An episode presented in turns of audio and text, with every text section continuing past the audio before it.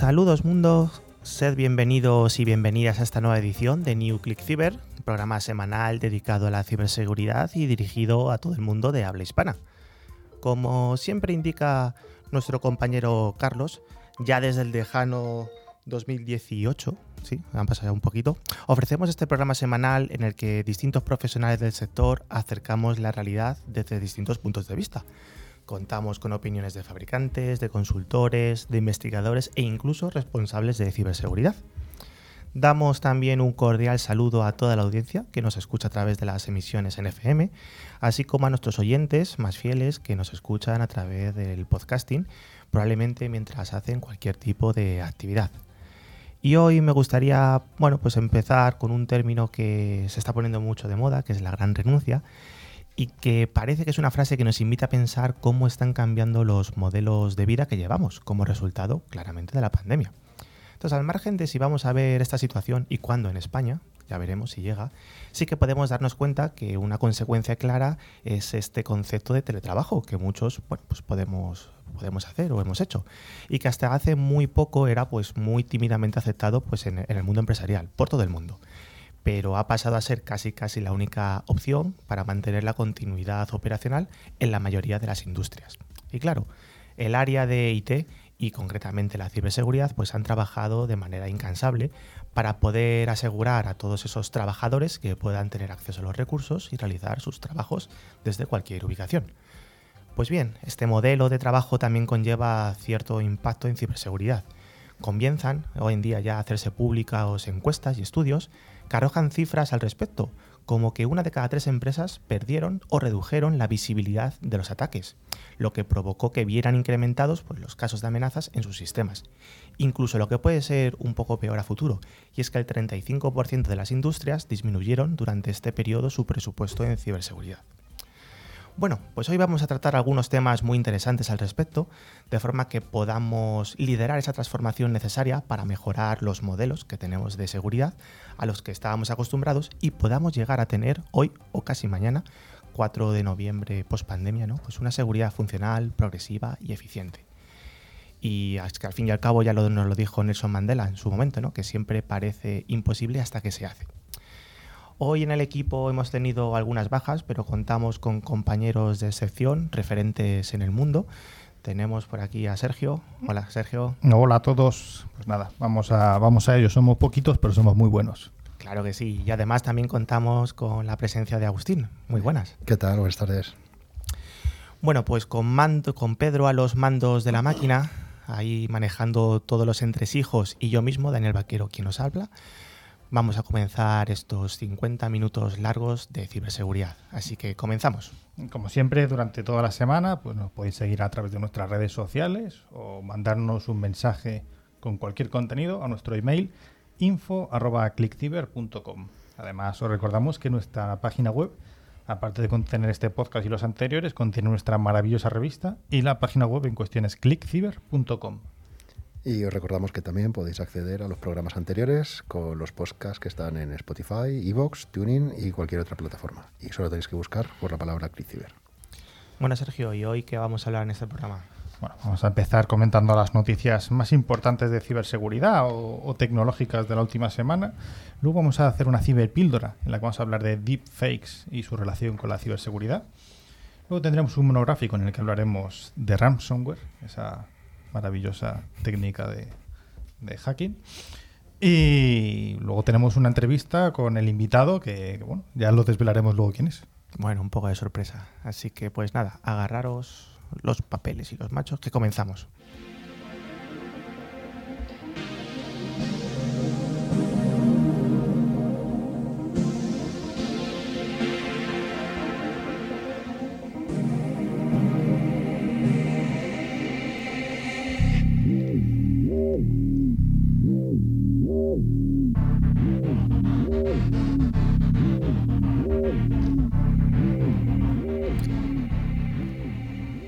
Como cada semana, Netscope, solución líder en protección de entornos cloud, nos trae las noticias más jugosas. Y vamos a comenzar con un anuncio que ha hecho MSTIC, que es el Centro de Inteligencia de Amenazas de Microsoft, quien ha puesto de relieve que ha vuelto a haber actividad de un conocido grupo de ciberdelincuentes llamados Novelium. Sí, este grupo de cibercriminal no son nuevos precisamente, y si Microsoft le sigue la pista, pues es por un motivo, y es que este grupo fue protagonista a finales del año pasado, de 2020, tras infiltrarse con éxito en muchos de los sistemas del gobierno y muchas empresas estadounidenses a través del famoso software SolarWinds. Se sospecha además que de algún modo estén relacionados con los servicios de espionaje rusos.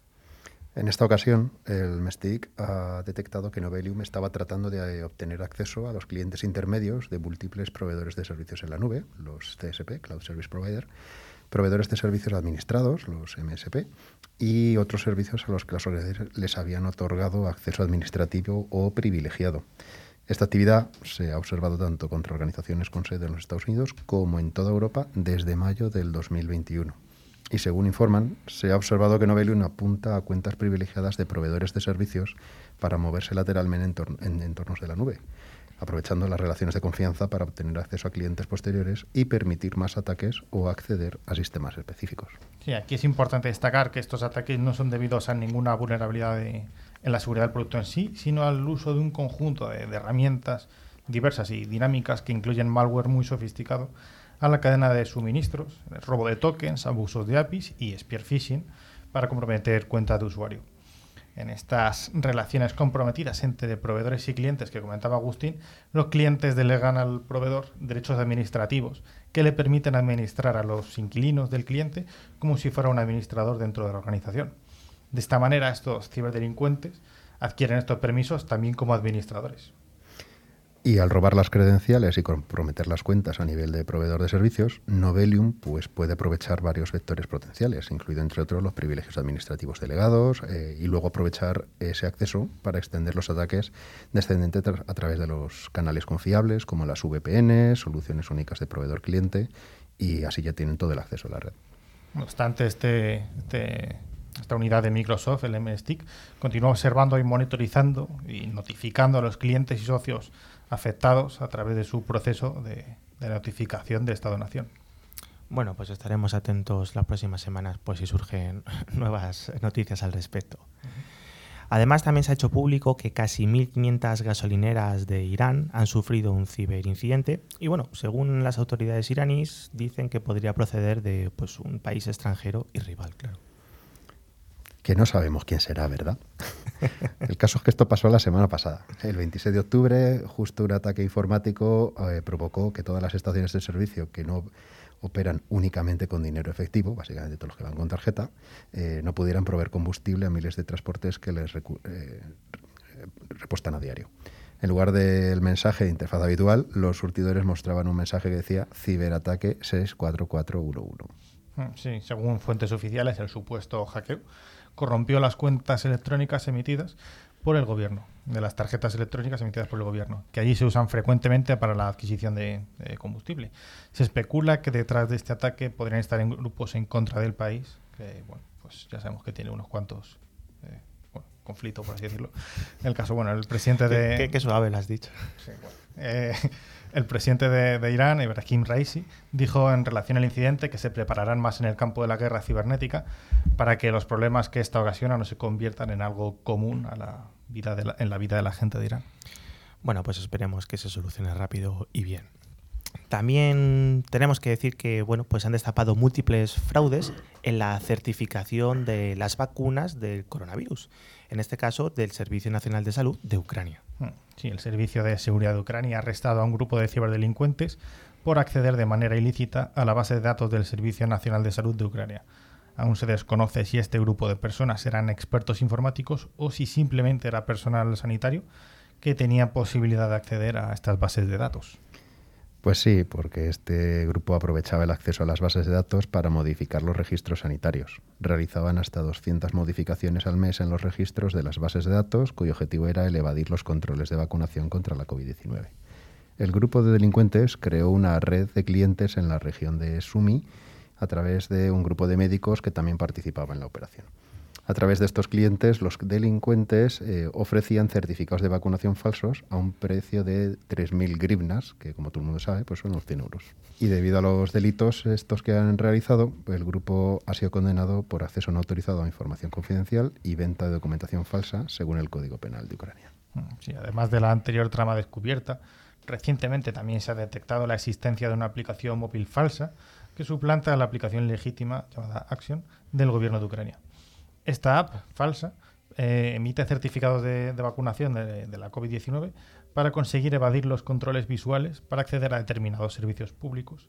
Y esta aplicación, eh, que recordemos que es falsa, se encuentra a la venta eh, a través de ciertos canales de Telegram por un precio de unos, unos 120 grivnas, que son aproximadamente 5 euros. Vaya, vaya, ¿cómo estamos? Bueno, al final vemos que los, las oportunidades de los malos aprovechan lo que encuentren. Y hablando un poco de oportunidades de los malos, tenemos que, hablar que del grupo que opera ese ransomware bastante conocido que se llama Black Matter, porque ha empezado como a utilizar una herramienta de filtración de datos muy personalizada en sus ataques. Sí, esta herramienta llamada XMatter eh, es una herramienta personalizada que permite a los operadores de, de ransomware como servicio, conocido como RAS, de Black Matter apuntar fácilmente a los datos importantes de los sistemas comprometidos, por lo que se sospecha que buscan acelerar sus ataques. Xmatter eh, ha sido diseñado para capturar tipos de archivos específicos de los directorios, seleccionarlos y cargarlos en los servidores controlados por los atacantes antes de que el ransomware se ejecute en los sistemas comprometidos. Compilada como un ejecutable .NET, la herramienta intenta ocultar su ventana si se encuentran argumentos específicos en la línea de comandos. Luego procede a recopilar todos los nombres de unidades y rutas de archivo en el sistema, excluyendo directorios específicos, archivos con atributos específicos y archivos con menos de 1024 bytes de tamaño. Sí, los atacantes han estado trabajando para perfeccionar Xmater con múltiples variantes de la herramienta observadas hasta la fecha pero con, solo pequeñas diferencias entre ellas, que es lo que afirma Symantec, la investigación que está llevando sobre este ransomware en específico. Es importante saber que la relevancia actual que tiene el Black Matter, que desde julio de este año se ha utilizado en ataques a múltiples organizaciones de todo el mundo, incluidas eh, infraestructuras críticas de Estados Unidos. Black Matter, además, eh, se ha vinculado al grupo de delitos informáticos Coraid, que también operaba el ransomware DarkSide, el que conocemos de Colonial. Durante los últimos 12 meses el grupo ha estado involucrado en una, variante, en una variedad de ataques de alto perfil y que, pues como hablábamos con el ejemplo de Colonial, pues paralizó la mitad de Estados Unidos. Sí, Colonial, bueno, para quien no lo sepa, es un oleoducto que conecta básicamente Texas con Nueva York, con múltiples ciudades entre, ambas, entre ambos sitios. Entonces, bueno, el caso es que bueno, el informe que ha publicado Symantec sobre este ransomware concluye afirmando que, como la mayoría de los actores de ransomware, los ataques vinculados a Corey roban los datos de las víctimas y el grupo luego amenaza con publicarlos para presionar aún más a las víctimas para que paguen la demanda del rescate. Queda por ver si Xmater es la creación de Corey o de una de sus afiliadas, pero su desarrollo sugiere que el robo de datos y la extorsión siguen siendo un foco central del grupo. Bueno, y ahora quizás una buena noticia, mejor que estas que estábamos comentando, y es que según el último estudio de, la consultora P. Waterhouse, eh, el 70% de las empresas españolas va a gastar más en ciberseguridad en el año 2022, lo que supone un aumento de unos 15 puntos porcentuales respecto pues, al año pasado. Sí, más de uno de cada cuatro compañías disparará su presupuesto por encima del doble dígito, eh, con un 13% que aumentará en esta partida un 15% o más. La firma de servicios profesionales eh, ha llevado a cabo una nueva edición de su informe Digital Trust Survey y eh, entrevistando a 3.600 responsables de ciberseguridad y altos directivos en 66 países. de estos, más del 50% espera un nuevo récord de ciberataques algo que en ClickCiber pues, no nos sorprende ni paramos de comentar, puesto que este no es el primer informe ni el último que dice esto, además teniendo en cuenta otros informes de años pasados y la creciente tendencia de ciberataques. Sí, en el informe de, PwC, los, los, directivos españoles consideran que el principal objetivo de estas acciones serán los servicios, el principal objetivo serán los servicios de la nube, seguidos del de software de la cadena de suministros y los ataques ransomware y de investigación y desarrollo. La mitad de los encuestados coinciden que estos tres eran los principales objetivos de los ataques detectados. Y en cuanto al método de entrada para llevar a cabo los ataques, el 60% de, de, los encuestados, que recordamos que son 3.600 en, en, más de 60 países, coinciden eh, en que los más probables para iniciar los ataques serán el móvil y el Internet de las Cosas, el vector de entrada de, los ataques. En cuanto a la, naturaleza de los atacantes, también más de la mitad coinciden en que los principales serán ciberdelincuentes, como los que, como por ejemplo los que ya hemos comentado en el programa, y, y naciones enemigas, pues de aquellas que, que se van afectadas. Uno de los puntos que destaca el informe es la creciente complejidad de las compañías, un extremo reconocido por el 75% de los directivos encuestados, que considera que esto aumenta los ciberriesgos que asume la empresa. Las infraestructuras de datos de las empresas y, la y, las arquitecturas tecnológicas, con multitud de sistemas distintos, muchos de ellos heredados y difícilmente integrables, son algunos de los principales factores que más contribuyen a esta complejidad. Sí, esto se debe, por ejemplo, a la importancia de los proveedores y terceras partes que intervienen en la operativa diaria de una compañía, de los que el 60% de los entrevistados no tiene un conocimiento profundo y un 20% asegura tener poco o ninguno. Esto encaja con los ataques que hemos comentado antes, que estaba investigando, por ejemplo, Microsoft, en los que los cibercriminales entraban a algún cliente o proveedor y ya una vez dentro de, ese entorno, por así decirlo, pues se movían lateralmente por toda la red, siempre que, que tuvieran permisos. Asimismo, apenas un tercio de los directivos ha implantado procesos formales de seguridad en los datos que incluyan su priorización, cifrado, intercambio seguro o eh, prioridades para la protección. Y yo me pregunto, ¿y los otros dos tercios? Bueno, todavía tienen un par de meses antes de que acabe el año para ponerse las pilas, agotar esas últimas migajas del presupuesto que quedan. Y si no, vendrá Black Matter. Probablemente. Y desgraciadamente, sí, mm. sí. Y bueno, de un tercio a otro cambiamos un poco y en este caso vamos a hablar de esa criptomoneda que se ha puesto de moda pues muy últimamente, de acuerdo un poco al, a la famosa serie de Netflix, el juego de calamar, que finalmente, y como era previsible, ha resultado ser un timo. El precio de esta criptomoneda se ha reducido a cero, al final sus creadores han desaparecido y se han llevado pues los millones de dólares que han recaudado. Sí, no es la primera vez que, pasa algo con una, alguna criptomoneda un poco rara, por así decirlo. Pero bueno, en este caso Squid, que es el nombre de la criptomoneda inspirada en la serie Netflix que comentabas, el juego de calamar, pues ha resultado ser un timo y pues se ha desvelado que sus creadores han abandonado el proyecto, llevándose para su bolsillo más de casi 3 eh, millones y medio de dólares de todos los que habían invertido. La estafa sigue un mecanismo bien conocido, donde los creadores pues, venden de golpe todas sus criptomonedas aprovechando que el valor está alto. Y esta huida pues, repentina provoca que la criptomoneda se devalúe inmediatamente, ya que de la noche a la mañana su valor pasó de 2.000, eh, casi 3.000 dólares a cero. Claro, eh, si se analiza la criptomoneda, pues tampoco es que tuviera un valor muy estable, pero es que las legítimas tampoco. Y claro, eh, el token se fue, se fue, se anunció a raíz de la serie. Eh, ahora hay quien habla a, posteriorista de que, claro, había muchos errores ortográficos en la web, había, que ahora todo cuadra con que fuera una estafa, pero mientras ha habido mucha gente que ha puesto dinero, ¿no? Desde CoinMarketCap eh, mostraban una alerta a los inversores de que Squid probablemente fuera una estafa, pero ahí la dejaban para poder comprarla. Curioso. Hombre, se, se, llevarían su pequeña comisión. Su ¿no? pequeña comisión. Dice, yo, yo por si acaso te aviso, pero puedes comprarla. Es que de verdad. Así que aparecía el mensaje de extremar las precauciones. Vale, como con todas las demás. Nos quedamos ahí un poco, no sé. Total, que se promocionaba entre los inversores con el estilo eh, juega para ganar, como eso de la ruleta, y el método utilizado también por plataformas como Axie Infinity, donde los inversores y jugadores también obtienen los toques adicionales a medida que participan. Pese a utilizar imágenes y símbolos de la serie, desde Netflix niegan cualquier relación con este proyecto. Sí, porque probablemente algún inversor intentará poner una denuncia a Netflix diciendo que la responsabilidad era suya. Claro, ahora, ahora reclamas, pero somos conscientes de en qué metemos el dinero cuando hablamos de cripto. Lo conocemos bien. Sí, además es un mundo complejo, con muchas ramificaciones y que no es para cualquier persona. Exacto. Así que si pensáis y decidís entrar en este mundillo, primero informaros para hacerlo paso a paso y con conocimiento. Bueno, y también tenemos que anunciar que, en este caso Google, ha anunciado que Google News, el famoso agregador de noticias que teníamos en España hace años, ha vuelto, bueno, va a volver a abrir eh, y vamos a poder acceder a él a partir de 2022, casi siete años después. ya que hay que recordar que cuando se introdujo, se introdujo el famoso canon AED, eh, que también se le llamó como la tasa Google, pues precipitó su caída y se cerró el servicio en España.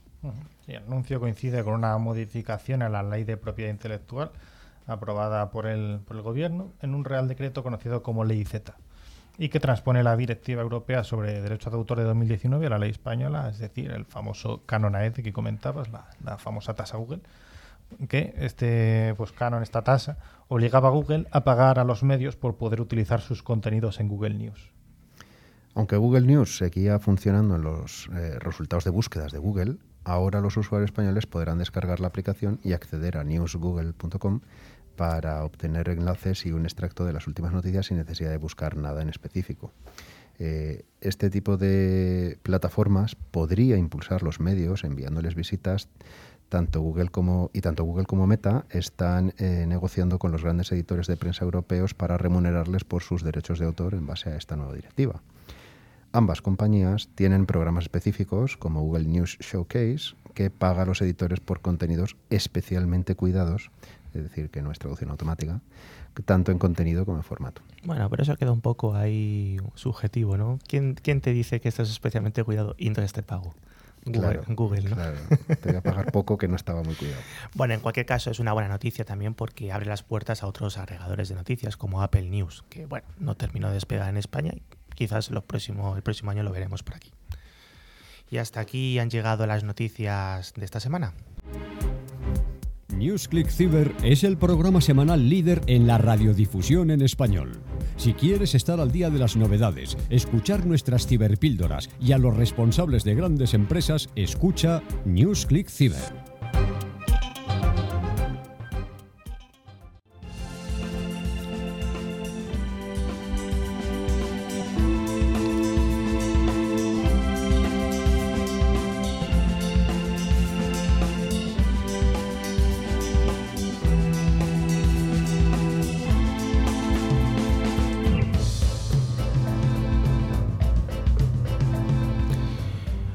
Una de las misiones de Click Cyber News es la difusión de conceptos tecnológicos y gracias a LOT, solución tecnológica que asegura el rendimiento de las aplicaciones más importantes, hoy vamos a hablar del mundo de los deepfakes y su relevancia en cuanto a la ciberseguridad.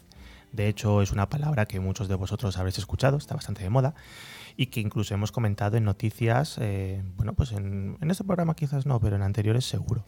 Y es que es una tecnología que está evolucionando muy rápidamente y eso pues también repercute en aumentar los riesgos en ciberseguridad. Sí, fijaros que cada vez más las falsificaciones de vídeo y de audio parecen más y más reales y por lo tanto pues más y más creíbles.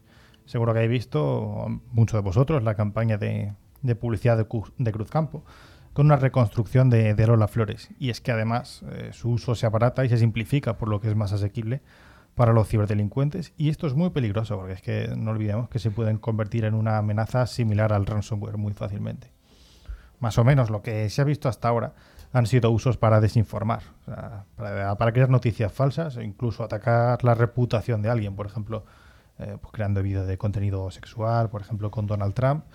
Eh, aunque bueno, no sé, aunque bueno, no, luego nunca se sabe si, es real o, o, es muy difícil averiguar. Pero también se empiezan a ver usos de esta técnica para evadir controles de, de seguridad. Y es que en palabras del INCIDE, este tipo de ataques están todavía en una etapa inicial, pero sí son un peligro creciente y puede ser que en unos meses o años se produzcan agresiones importantes. Nosotros, por el momento, no hemos tenido consultas de ciberseguridad relacionadas con las deepfakes a través de nuestra línea de ayuda al ciudadano pero es verdad que todos recordamos que los tipos de estafa llamados de fraude al CEO pues pueden ser precisamente susceptibles a, esta vía de ataque, ¿no? Es decir, si ya con un mail podían atacar, pues imagínate con un mensaje de audio de alguien que, es reconocible para ese CEO o con un incluso con un vídeo, ¿no? Con lo que eh, esta suplantación puede hacer que pidiendo una, nueva factura o, usando a alguien con, como gancho, pues eh, la persona de la empresa que recibe esta comunicación eh, confía en la legitimidad de la operación y ahí tenemos pues esa, esa pérdida del dinero, salvo las empresas que ya tienen mecanismos de doble autentificación y demás, porque si solo depende de una, pues eh, caerá, porque cada vez están mejor hechos. Fijaros que el, el deepfake de audio es mucho más sencillo de crear que uno de vídeo, por lo que precisamente este tipo de, ataques vía lo que sería phishing, ¿verdad? Por voz, pues sería mucho más fácil y más y, que tendríamos que esperar un aumento en el tiempo, ¿no? Tengamos además en cuenta el uso, por ejemplo, también de la extorsión, es decir, oye, como también eh, el, uso de vídeos de contenido sexual eh, en el que se puede usar ese, ese directivo al que, con el objetivo de chantajearle, pues también puede ser una vía de, de ataque, ¿no? Y, también se puede utilizar, obviamente, también para desmontar el fraude. Es decir, también la tecnología tiene una utilidad eh, buena, ¿no? Es decir, como este, el uso inverso puede usarse para análisis forense y demostrar si el vídeo es falso. El problema es lo que se puede tardar en hacer el análisis y quizás el daño pues ya esté cometido y a ver dónde encuentras el dinero. Así que, bueno, podríamos ver casos en los que se hace creer a la persona que su interlocutor en una videollamada está llevando acciones eh, sexuales, por ejemplo, y al pensarse en igualdad de condiciones acceda a hacerlas él mismo también. En este caso, que ya se ha dado, los ciberdelincuentes obtienen un vídeo sexual real a cambio de un vídeo fake, ¿no? Es decir, al final no, la, imaginación no para. Sí, la verdad que, bueno, pues estos, eh, estas simulaciones de audios están muy conseguidas, de vídeo. Hemos comentado algunos riesgos, pero ¿pensáis que podríamos saber de alguna manera que estamos siendo estafados? Es decir, ¿son reconocibles estos audios y vídeos de manera más o menos sencilla en directo?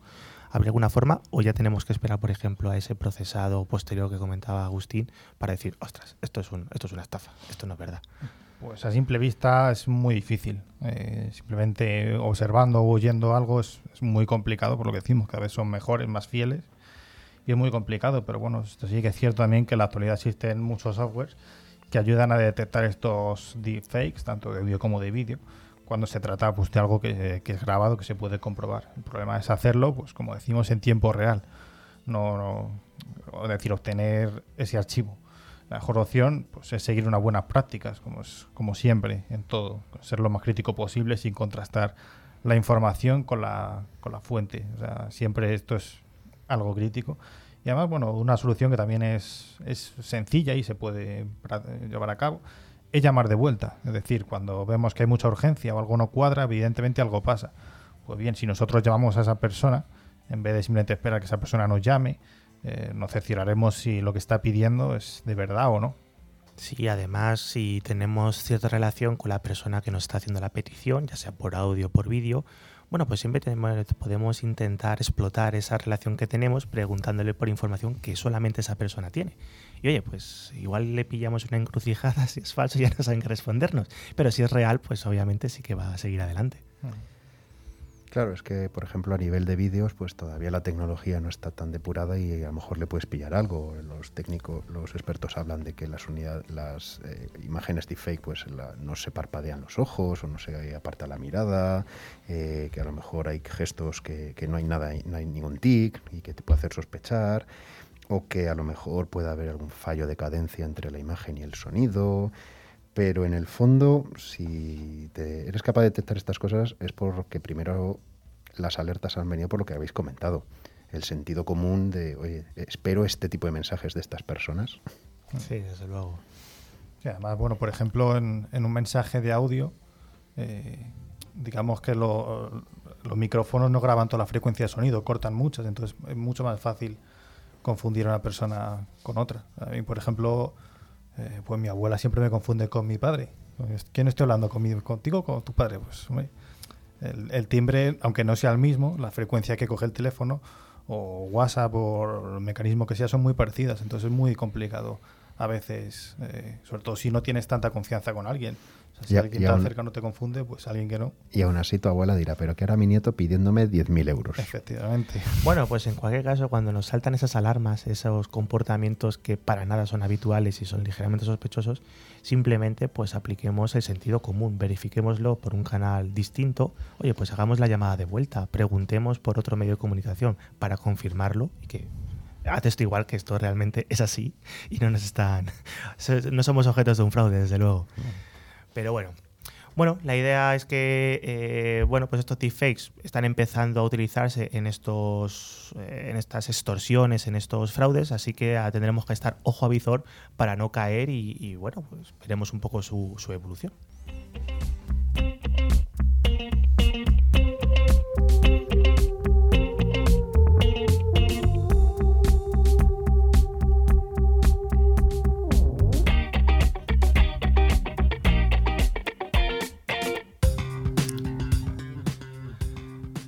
Bueno, pasito a pasito hemos llegado a la sección de monográfico. En este caso así es ofrecida por Fospoint, fabricante líder en seguridad convergente, con un amplio catálogo en soluciones de ciberseguridad.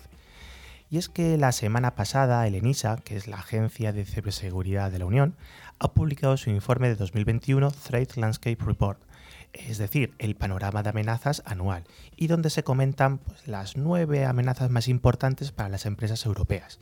Entre ellas podemos destacar que tenemos el ransomware, tenemos malware, tenemos cryptojacking, tenemos amenazas relacionadas con el email, pero también con los datos, incluso con la disponibilidad e integridad de nuestros sistemas. Tenemos amenazas de tipo desinformación, también, que lo hemos comentado en otras ocasiones, que los ataques que afectan a la cadena de suministros y de nuestros proveedores, o incluso amenazas que no tienen que ser por sí mismas maliciosas. Bueno, pues podemos ver que el ransomware es, uno de los principales desafíos de seguridad. De hecho, es habitual que en nuestras noticias dediquemos dos, tres o incluso más a estos ataques que están extendidos por todo el mundo. Y, bueno, pues es, una, eh, es, un, es un método de, extorsión también, al fin y al cabo, en el que pues, las, nuestras compañías, los usuarios, pues están viéndose cada vez más afectados y que vamos a dedicar, vamos a hablar un poco de ellos, vamos a hablar de cómo es la anatomía, por ejemplo, de un ataque de ransomware, qué pasos más o menos siguen todos ellos y luego, por supuesto, cómo podremos enfrentarnos de una manera satisfactoria y sencilla ante este, este tipo de amenazas. Además, eh, hay que destacar que casi, casi tres cuartas, eh, tres cuartas partes de los ataques de ransomware, pues al fin y al cabo comienzan con algo muy sencillo, como puede ser un ataque de phishing a través de un correo.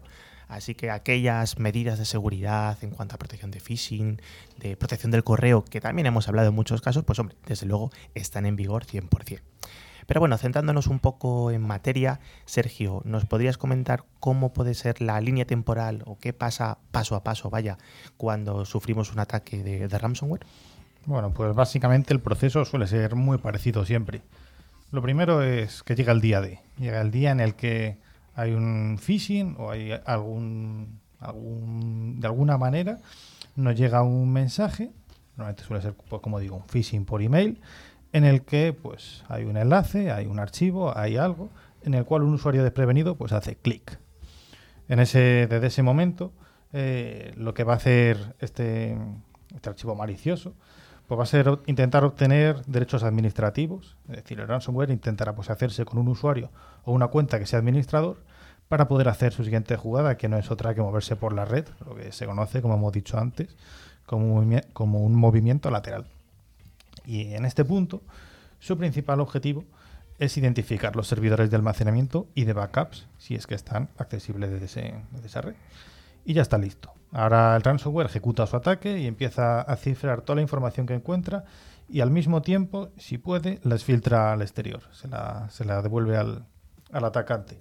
Esto ya pues, se ha convertido en algo muy habitual, ya que la extorsión no solo consistirá en indicar a la empresa que debe pagar para cifrar sus datos, sino, sino cómo y, bueno, y, obviamente le avisan de que para que no se publiquen, pues tienen que, hacer este pago.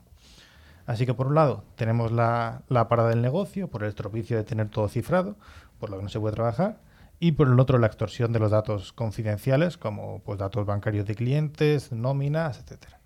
Y finalmente, pues ya entra en juego si la empresa paga o no, por salir del atolladero, dependiendo de dos factores si su plan de recuperación ante desastre sigue operativo o incluso si los datos exfiltrados son confidenciales o no, notificando a los clientes y organismos competentes la brecha y su exposición si, así lo requiere.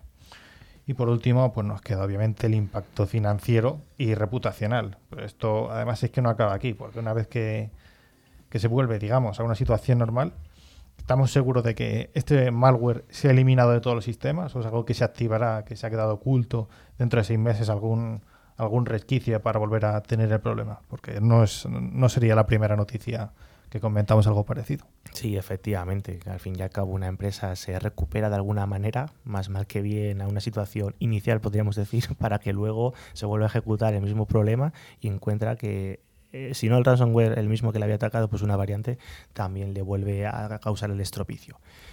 Bueno, las maneras más habituales, más o menos hasta los últimos años, de los equipos de ciberseguridad era intentar enfrentarse ante estas situaciones pues operando desde el punto de vista del defensor, es decir, pensando en términos de direcciones IP, de puertos, incluso de segmentación de redes. Cuando se desea proteger algo pues, en tu red, lo como un servidor, una base de datos, un dispositivo que es esencial para ti, bueno, pues puedes colocar un firewall delante de él o lo microsegmentas en una VLAN distinta, es decir, separa las redes, o incluso pues intentas controlar el acceso al sistema a través de pues, métodos seguros como podría ser una VPN. Bueno, pues igual que mm, los ataques evolucionan también las empresas y aquí ya en los últimos años podemos encontrar algunos problemas adicionales, ¿no? Porque al fin y al cabo las empresas dentro de esta transformación digital pues utilizan muchos servicios y aplicaciones que, por ejemplo, están en la nube, como el famoso Office 365. Eh, y además tenemos que tener en cuenta que, un atacante ni siquiera necesita un diagrama de red para realizar el ataque. Entonces, eh, cuando nos enfrentamos a este tipo de amenazas debemos intentar poner nuestras medidas de protección basándonos en otros principios distintos. De hecho, eh, déjame decir más una cosa. Esto que has dicho de FS 365, la Universidad Autónoma de Barcelona, hay gente que dice, no, la nube no se encripta. Pues todos los estudiantes tienen todo lo que tenían en la nube encriptado. Es decir, al final, eh, viendo cuál es el problema del ransomware, eh, siempre el atacante va a buscar la forma más fácil de entrar. Como dice el informe de NISA, el phishing siempre está todavía en el número uno, es la ingeniería social. Busco cómo que hagas tú pinchar en una URL que es maliciosa, que esa URL va a descargar algo, ese algo puede ser directamente un, malware, un beacon que deje una entrada para que luego venga después el malware, o que se explote una vulnerabilidad, o poder reutilizar contraseñas, incluso instalar un TeamViewer. ¿eh? Lo que sea es que de todos los medios el objetivo siempre es el mismo. Queda una puerta de entrada a partir de ahí eh, se va a ir utilizando esa puerta para ir eh, tanto desplegando eh, malware como para poder moverse lateralmente, ir saltando de un equipo a otro, identificar los sistemas más críticos y de almacenamiento. Y además, estas estas eh, campañas que se podrían llamar operadas por personas, donde el ataque está bajo el control de un operador en lugar de propagarse automáticamente y así intentar ser más sigilosas, buscar momentos más especiales eh, o más débiles de, porque hay mantenimientos, etcétera. De manera que al final el objetivo siempre es tomar el control de un sistema esperar al momento adecuado, cuando ya consigan pensar que tienen todos los accesos privilegiados para todas las eh, herramientas que tienen que utilizar y además identificar qué sistemas son los que vale la pena infectar y mira, simplemente ir a por, simplemente a por todo, y eh, robar y tal, ¿no? Entonces, incluso cuando van a por todo, hay una sistemática, lo que hablábamos antes del Dark Matter. No es solo encriptar, primero exfiltro, porque aunque lo desencriptes o hagas tu copia de seguridad, te voy a chantajear con esos datos que me voy a llevar, ¿vale? Y eh, además el precio del rescate, cosa curiosa, es una cosa personalizada. Va o por el, tamaño eh, o, por la vertical de la organización. Hay empresas que tienen más dinero y pueden pagar más, por lo tanto se pueden extorsionar más. Sí, no, no es que sean considerados los atacantes, no, es que dicen vamos a ajustar el precio para que me pagues. No te voy a pedir demasiado. Es un negocio más, con una expectativa de rentabilidad. Hmm, sí, además es que, digamos que los ransomware como tal, es decir, el malware en sí, pues es que ha ido cambiando su manera de, crearse, porque al final, al cabo, los primeros desarrolladores de, ransomware, pues escribían su propio código, podía tener sus, problemas, pero bueno, era relativamente casero, pero es que ahora, a día de hoy, los atacantes, pues dependen cada vez más de bibliotecas, que es que ya están listas para usar que son pues muy difíciles de, descifrar. Y están aprovechando, pues además de estas bibliotecas que ya te dan prácticamente el, malware hecho, pues métodos de entrega más sofisticados, como campañas de, phishing dirigido, de spear phishing que hemos comentado antes, en lugar de pues, ese, pues ese phishing masivo que alguien picará, pues se te da un, spear phishing a ti, que, que, ya verás, vamos, que te la cuela. Y bueno, pues. Y además es que es eso. Ya consiguen evitar pues filtro de correo no deseado, filtro de spam. Y bueno, el caso es que bueno, incluso algunos de los ciberdelincuentes más avanzados pues están monetizando el ransomware al ofrecer programas de ransomware como servicio, lo que ha llevado al aumento de la importancia de ransomware conocidos como CryptoLocker, CryptoWall, Loki y Tesla Crypt. Y bueno, el ransomware como servicio, el RAS, es una variante de ransomware diseñada para ser tan fácil de usar que cualquier persona con pocos conocimientos informáticos podría implementarla. Estos agentes simplemente descargan el virus de forma gratuita o por una tarifa totalmente nominal, totalmente casi residual, y establecen una fecha límite para el pago y el rescate eh, e intentan engañar a alguien para que infecte su computadora. Si la víctima paga, pues el autor original recibe una parte, alrededor de entre el 5 y el 20%, y el resto va para el script kiddie, eh, vamos, la persona que realmente implementó el ataque. Y que realmente no, sabe ni cómo funciona un ransomware. Pero mira, oye, el dinerito que se lleva. Bueno, al final podemos, cuando pensamos cómo nos podemos proteger de esas situaciones, pues podemos atacar por dos vertientes. La primera aproximación obviamente es intentar que no lleguen estas amenazas dentro de nuestra red de alguna manera. Es decir, pues establecer, por ejemplo, hemos hablado de ataques de phishing vía correo, pues tener protecciones de correo adecuados para evitar esos emails maliciosos o incluso controles en la navegación para que cuando nuestros usuarios hagan clic, que lamentablemente en algún caso pues van a poder van a hacerlo, bueno, pues no se descarguen nada medianamente malicioso ni nada, pues dentro un poco de los sistemas de trabajo diario. La otra aproximación es, bueno, ¿qué pasa si todo esto falla y de alguna manera ya tenemos la infección dentro? Pues ha llegado y, la tenemos ahí y tenemos que intentar pararla. En este caso, pues tenemos otro tipo de tecnologías como EDRs o XDRs, es decir, sistemas que van a proteger nuestro propio sistema, por ejemplo, bloqueando la descarga de otros malware adicionales o incluso su ejecución. Entonces, ¿Qué pensáis o qué recomendaciones podríamos hacer pues, un poco al respecto de este mundo del ransomware y cómo más o menos protegernos de alguna manera?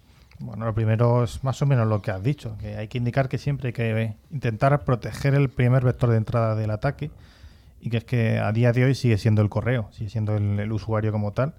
Así que, pues, como siempre decimos, hay que concienciar a los usuarios de, de, cómo usar el correo y dónde hacer clic, dónde no, intentar sospechar, poder intentar avisar a alguien a ver si él lo puede comprobar. Eh, o sea, concienciar, concienciar es lo más importante. Pero bueno, como también has dicho, pues una vez, eh, hay veces que esto puede fallar y, y es que además, bueno, es necesario pues tener la capacidad de realizar análisis de comportamiento de los sistemas automáticos mediante técnicas de, de DR, eh, pero bueno, también hay pues otras estrategias que pueden ser, por ejemplo, eh, pues autorizar solamente un software particular para que se ejecute. establecer una lista blanca y una aproximación de confianza cero. O sea, que no se pueda ejecutar nada salvo lo específicamente que te dejo ejecutar. Y además, bueno, una segmentación para intentar evitar la propagación dentro de lo posible, pues también es importante. Y además, eh, añadir la parte de la monitorización y la gestión de vulnerabilidades. Y la monitorización entendida además como todas estas otras herramientas que estoy integrando también me están dando información de incumplimientos y de, seguridad que tengo que integrar en esa monitorización. No es simplemente añadir logs y logs, sino cruzarla con las cosas que con esa estrategia de seguridad pues me indican qué es donde me duele y por lo tanto dónde tengo que, que priorizar mis, mis esfuerzos. ¿no? De manera que si evitamos que las amenazas lleguen a las personas, pues eliminamos una parte de, la investigación muy amplia y si además la integramos con otras tecnologías como las que hemos comentado y la concienciación, que por cierto voy a decir una cosa más, los que diseñan mails legítimos también que no parezcan mail. Que no parezcan maliciosos. Sí, casi, casi, ya casi eh, cualquier programa te lo marca en rojito cuando está mal escrito. Pero bueno, desde luego es un, es un mundo, esta parte es apasionante, es, verdad que tenemos que, que, orquestar todas nuestras herramientas, tenemos que darle inteligencia a los datos que nos llegan y bueno, pues implementar todas las medidas de seguridad y de sentido común que podamos tener para evitar que nos lleguemos a infectar.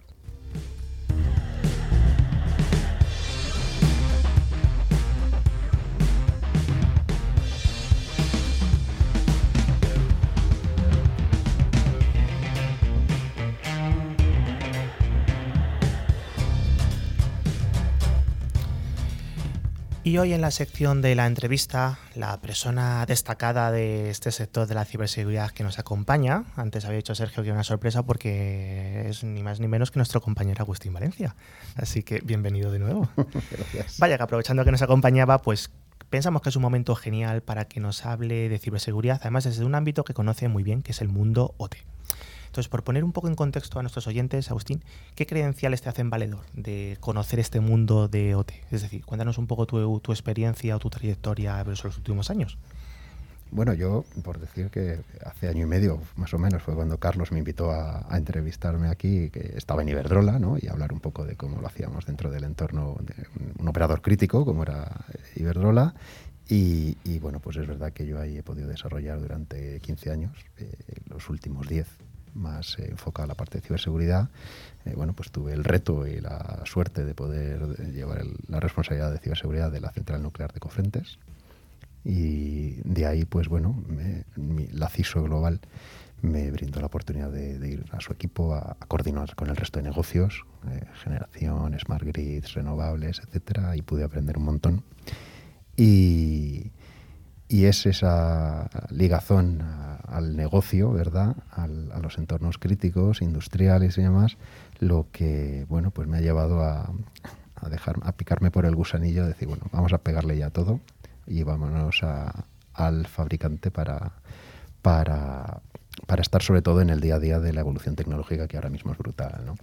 Entonces, eh, bueno, eh, aparte de esto, pues, bueno, ¿y, el, y, y, qué es el OT? Porque me lo preguntas siempre. Y yo digo siempre el mismo chiste, digo, no es Operación Triunfo.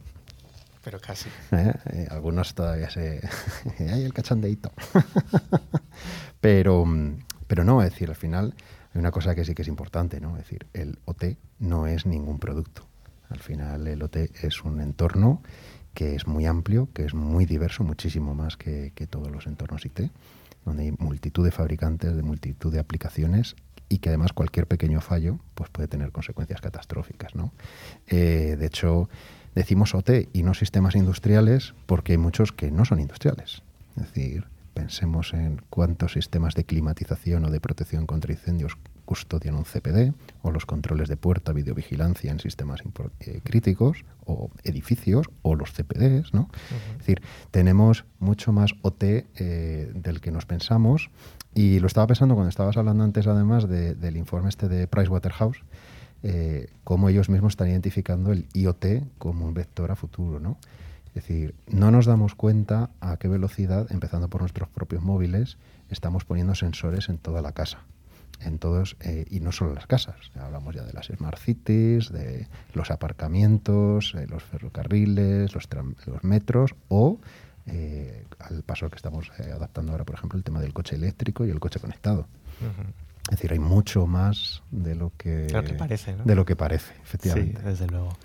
Bueno, y, y, teniendo en cuenta todo este mundo tan amplio de, de estos entornos OT, y debido un poco a tu experiencia que habrás visto mucho y de todo en este mundo, desde luego, ¿cuál o qué carencias puedes pensar tú que son las más graves en cuestión de ciberseguridad que podríamos ver pues en cualquier pues, una planta industrial o cualquier otro sitio? ¿Sabes qué pasa? Que es que no es que hablemos de una carencia, sino de algo que es cosustancial. Es decir, aquí hablamos de equipos eh, que forman parte de planes de inversión eh, grandísimos y cuyos ciclos de vida pues, pueden ser de 10, 15, 20 25 años. Por lo tanto, eh, hablar de obsolescencia, por ejemplo, decir, si yo un transformador no lo voy a cambiar en 25 años, pues es difícil decir que mmm, cómo se lleva esto si al lado lleva un Windows que en 5 años pues ya hay que cambiarlo, ¿no? Por lo tanto, empiezas poniendo parches, pero llega un momento en que, en que ya no es posible o a lo mejor hay que hacer una reingeniería del sistema de control que es que ya no está el que lo hacía. Entonces, eh, hay que convivir con la obsolescencia de manera que, oiga, se hay estrategias de renovación, hay estrategias de parcheo, pero también de mitigación. Empezamos a tener tecnología, pues, parcheo virtual, por ejemplo, con el que desde el concepto de que el vector principal de ataque va a ser el de red, podemos mitigarlo. Ya, pero es que en local sigue siendo eh, susceptible. Pues sí, ahí la probabilidad es la misma que antes, pero por lo menos la principal la, mitigamos. Y eso también, el tema de la obsolescencia, al final lo que nos lleva es a decir, bueno, el cómo conecto, el cómo lo gestiono, pues requiere de una colaboración con el personal del negocio que eh, no es simplemente aplico unas políticas desde un despacho y ya está, sino que además el concepto operativo de cuándo aplicar esos controles eh, impacta muchísimo. Yo no voy a parchear algo que pueda decir, venga, vamos a dejar a la oscura Madrid un ratito, ¿verdad? Ahora que me viene bien. Ya te digo. ¿Verdad? Entonces, el enfoque es el servicio crítico está por encima de todo y por lo tanto los profesionales lo tienen clarísimo y hay una, entre comillas, eh, batalla cultural, igual que hablamos ahora de si adoptamos o no el teletrabajo, en decir, integro la ciberseguridad dentro del resto de disciplinas que ya también tenía, como el mantenimiento eléctrico, mecánico, etcétera, ¿no? Para darle la misma importancia y darle su hueco que le corresponde y que no se quede ahí olvidado. Pues te vamos a hacer una pregunta muy chula que se le hace a muchos políticos o a responsables de, de alto nivel.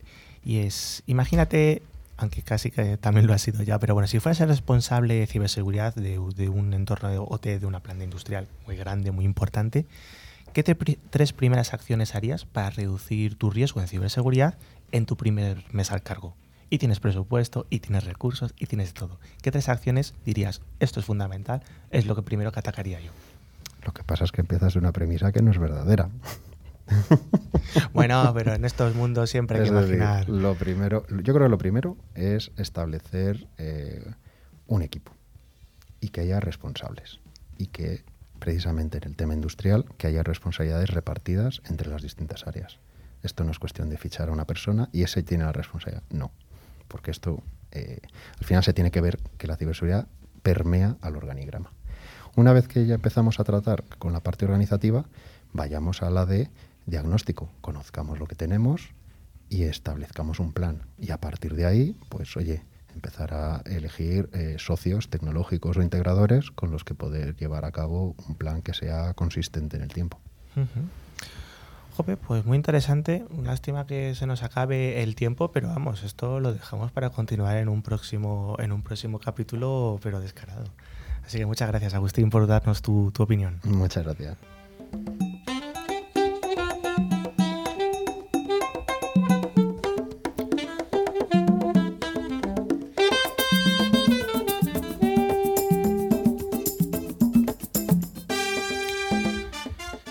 Como cada semana, Tren Micro nos trae esta sección, la más interesante para nuestros oyentes, que es la del concurso, porque sorteamos dos licencias antivirus de calidad profesional por un año y que lo podemos instalar en PCs, en Macs, en tablets o en móviles. Así que lo primero de todo, Sergio, ¿tenemos ganadores de la semana pasada? Correcto. Eh, los ganadores son Jesús Blanco, de Madrid, y Juan Manuel Pajares, de Alicante. Y bueno, pues enhorabuena a los, a los premiados. Y ya que estás aquí, Sergio, ¿qué se te ocurre que podríamos preguntar para, bueno, para el concurso de esta semana? Vaya. Bueno, pues vamos a hacer una pregunta muy fácil.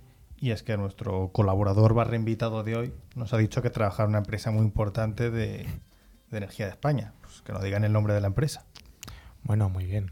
Y Agustín, si saben ese nombre de la empresa, si saben cómo responder, Em, ¿Qué tienen que hacer nuestros oyentes? Pues eh, simplemente tienen que enviar un mail, un mail eh, no malicioso a info.clickciber.com indicando el nombre y la localidad en la que nos seguís. Bueno, pues muy sencillo, ya sabéis todos un mail y contestando y listo. Y con esto, pues Click Cyber News llega a su final. Así que, bueno, pues os, mm, mantenemos a todos aquí eh, el interés para que la próxima semana nos sigáis escuchando. Además de, tenemos nuestros canales abiertos, tenemos nuestra página web, clickciber.com, el canal de el canal de las redes sociales, tenemos nuestros entornos de podcasting como iVoox, Spotify, TuneIn. Simplemente tenéis que buscar la palabra ClickCiber y nos encontraréis. Así que muchas gracias a todos por acompañarnos. Damos la bienvenida a los nuevos seguidores de esta semana. Y bueno, Sergio, pues un placer haber estado aquí contigo. Pues un placer a vosotros y nada, muchas gracias. Y Agustín, pues lo mismo digo. Muchísimas gracias, Dani, encantado. Venga, chicos, nos vemos la semana que viene. Hasta, luego.